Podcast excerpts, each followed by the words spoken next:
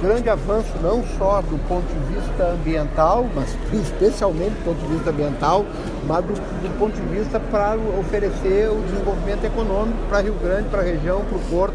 Então, é, como foi dito pelo prefeito Branco, né, uma luta que se travava há mais de 10 anos já, e com esse protocolo de intenções assinado hoje, celebrado hoje, a gente avança nessa questão muitas pautas relacionadas a Rio Grande, governador, mas também segurança pública. O governo do estado tem dado uma atenção especial nesse momento vivido aqui na nossa cidade. Sem dúvida alguma, é importante eu dizer, né, o estado do Rio Grande do Sul está num momento bom em termos de, de segurança pública, olhando o estado como um todo. Nós temos aí os menores indicadores da última década, o mês de abril seguiu assim. No entanto, nós temos algumas questões pontuais. A que mais nos preocupa nesse momento, sem dúvida alguma, é a de Rio Grande.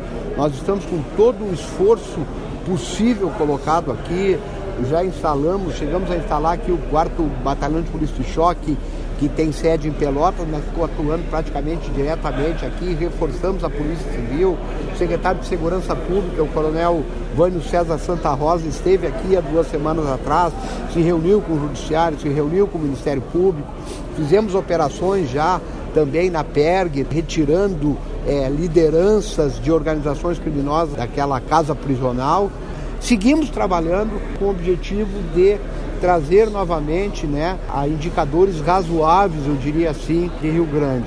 Governador, à tarde tem reunião aí com o prefeito sobre mais projetos, aí sobre o avançar, temos aí a revitalização do Porto Antigo, mais projetos que podem sair para o papel aqui para a cidade do Rio Grande. É, nós temos no projeto Avançar, é importante que eu diga, né, 6,3 bilhões de reais de investimento em todas as áreas.